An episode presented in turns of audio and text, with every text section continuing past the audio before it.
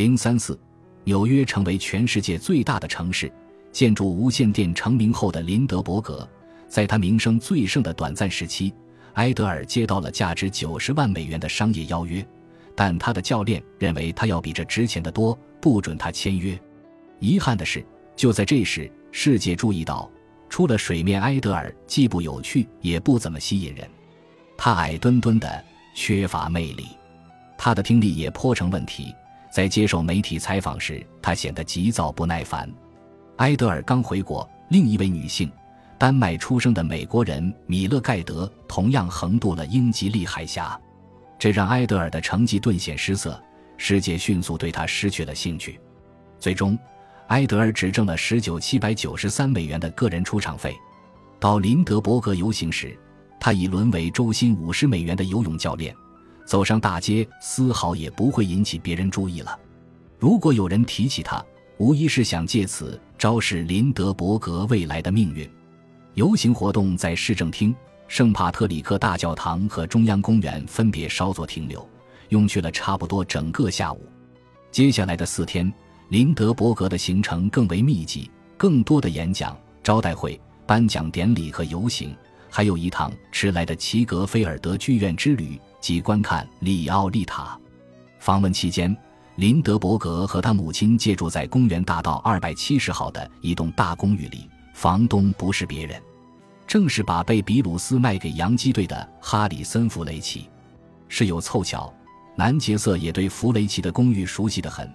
他向心爱的孔苏埃洛·哈特梅克求婚时，哈特梅克小姐就定居此处，在弗雷奇的公寓。林德伯格的母亲勉强答应在一场非正式的新闻发布会上见见记者们，然而他表现出了大师级拒不回答问题的姿态。您认为令公子接下来会做什么？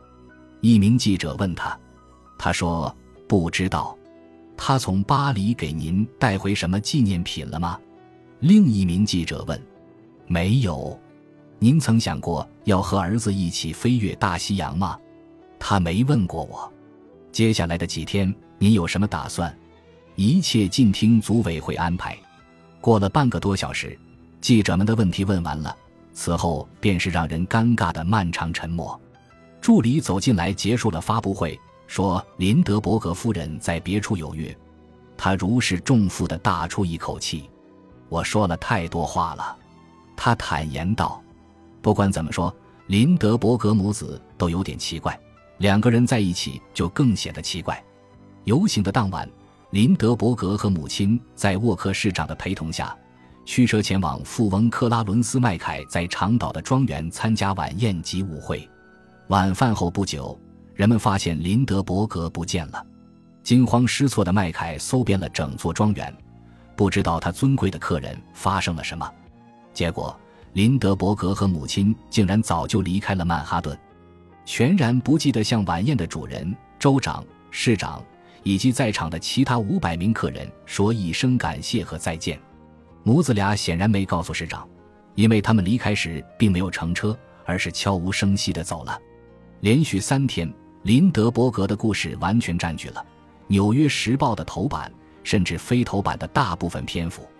游行当天，林德伯格的故事占了报纸前面整整十六页。人们对与林德伯格有关的所有事情都太感兴趣了，就连六月十五日林德伯格夫人到宾夕法尼亚车站搭火车回中西部时，都有五百名警察手挽着手拦住人群。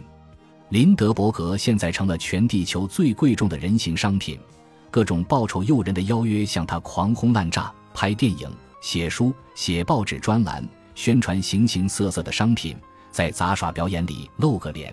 周游世界巡回讲演，据他自己回忆，有人出价五十万美元请他出演以其人生故事为基础改编的电影，并享受分成；还有人出价五万美元请他代言一种畅销的香烟。如果他找到了梦想中的姑娘并与之结婚的话，另一家公司向他开价一百万美元，以求把整个过程拍摄成电影。华盛顿的资深人士劝他进入政界，他们告诉我。林德伯格后来写道：“如果我想在政界闯荡一番事业，有很大的机会能当选总统。”回国后第一个月，他总共收到了价值一百万美元的种种邀约，未经授权和通知就想用林德伯格的名字赚钱的人实在太多了。他甚至无奈到要聘请侦探社调查那些最为恶劣的行径。《纽约时报》报道了克利夫兰一名企业家的案例，此人找来一个同样叫做查尔斯·林德伯格，但对航空飞行一无所知的铁路机械师，让其担任林德伯格航空集团公司的名义负责人。打算向仰慕真正林德伯格的亲信公众发售一亿美元的股票债券，在这个为林德伯格而狂热的一星期里，最盛大的活动是纽约市在康莫德酒店为他举办的一场晚宴。《纽约时报》称，来宾有三千七百人，全是男性，因为主办方没有邀请任何女性。这是有史以来该市举办的规模最大的晚宴。所有的报纸都欢天喜地地罗列出了数量庞大的食物和餐具：一斤一百三十升的绿龟汤，一吨鱼，六百八十千克弗吉尼亚火腿，二点七吨鸡肉，四百七十升豌豆汤，一万五千片面包，两千克生菜，三百八十升咖啡，八百夸脱冰激凌，一万两千块蛋糕，一百三十六千克黄油，三万六千份杯盘，五万份餐具。但有一点需要指出。各出版物给出的数字完全一致的很少。晚宴预计七点钟开始，但因为太多人都在寻找自己的位置，场面一片混乱。直到九点，所有人才正式入座，开始上菜。讲演到十一点才开始，整整推迟了三个小时。六月十五日那天晚上，淋漓尽致地展示了林德伯格的生活是多么荒诞和离谱。经过一整天的讲演和招待会之后。他终于有机会去看里奥利塔了，但观众们一看到他就欣喜若狂，剧院只好打电话叫来了警察。剧目推迟了一个多小时才开演，但远远不到结束的时候，林德伯格便被迫离席，要到罗克西剧院参加为男杰瑟和柯利举办的慈善晚会。他在剧院中很有礼貌地坐了一个小时，紧接着就被拉出去送到了米切尔机场。他在燕尾服外面套上了飞行服，驾机前往华盛顿。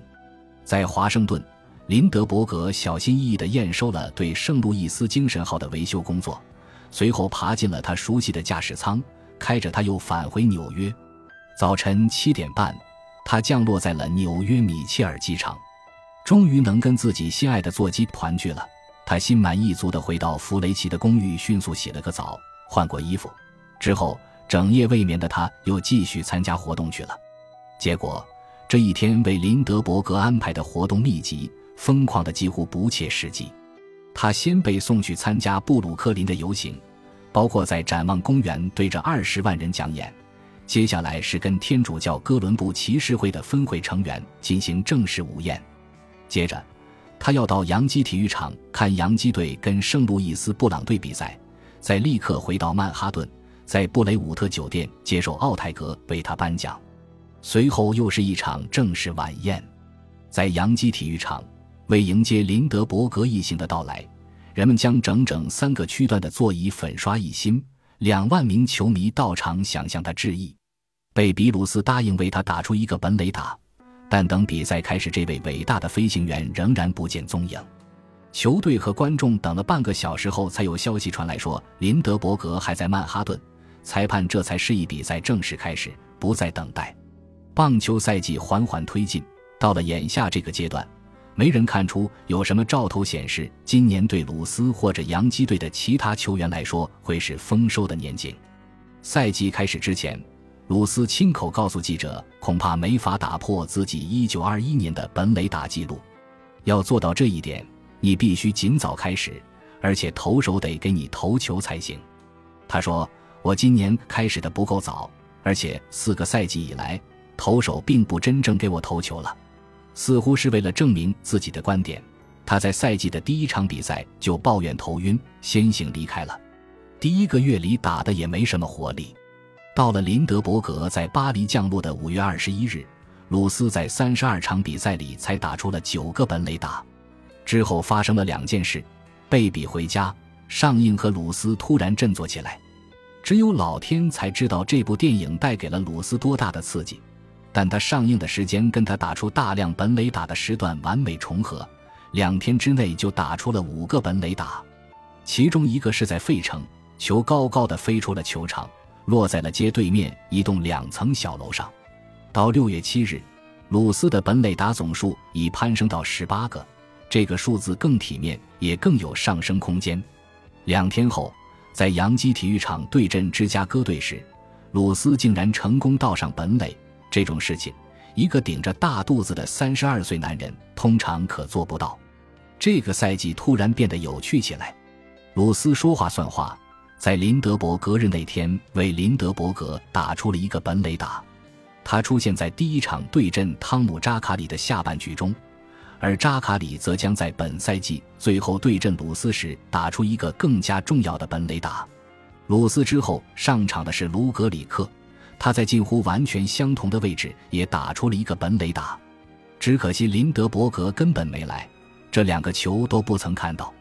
我为他打出了本垒打，可他却不曾露面。鲁斯赛后说：“我猜他大概以为这是一场傍晚打的比赛。”林德伯格无法感到的责任并不在他自己，因为太多人想跟他说话、握手了，他当天的每一轮活动安排都拖后了。等他终于得空赶到杨基体育场时，已经下午五点多，比赛就要结束了。这时候他怎么也没时间进去了，车队只好掉头回到城里，送他去格林尼治村的布雷伍特酒店接受雷蒙德·奥泰格为他颁奖。和在所有地方一样，一大群人把他堵在了酒店门外，他被强行推拉着，才通过大片胳膊的海洋进了酒店。林德伯格明显开始见怪不怪了。在这一片混乱当中，著名历史学家亨德里克·房龙见到了他，表达了真正的担忧。我还从来没见过哪个人像他这样累得如此绝望而勇敢，大脑仍在履行职责，身体其他部分却跟不上了。再来三天这样的日子，围观荣耀的狗群一定会把他追逐致死。事实上，林德伯格要熬的日子远远不止三天，局面还将越来越糟糕，至少。见到雷蒙德·奥泰格时，林德伯格一定是高兴的，因为奥泰格是个讨人喜欢的可爱人物，很擅长宽慰人心。奥泰格出身贫寒，本是法国比利牛斯山下的牧童。1882年时，他刚满十二岁，便跟着叔叔来到美国。他自学了英语，找到一份酒店服务员的工作，一路顺着机会之梯往上爬，先是领班，而后成了经理。最终当上了曼哈顿两座最富丽堂皇的酒店——拉法耶特和布雷伍特的主人。对奥泰格而言，林德伯格是个救星。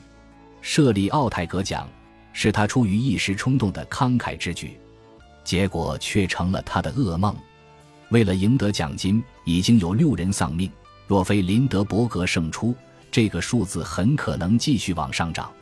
批评家开始评论说：“不管用心多么良苦。”奥泰格也得算杀人犯，可以理解这个说法让奥泰格痛苦的无法忍受，所以奥泰格满心宽慰和喜悦地把支票递给了林德伯格，尽管他一定也有些心疼，因为在一九二七年，两万五千美元可算是笔巨款，不是他随随便便就能拿出来的。令人惋惜的一点是，就在这个时候，奥泰格的事业在逐渐下滑。并且即将被一件害死了许多人的东西害死——禁酒令。本集播放完毕，感谢您的收听，喜欢请订阅加关注，主页有更多精彩内容。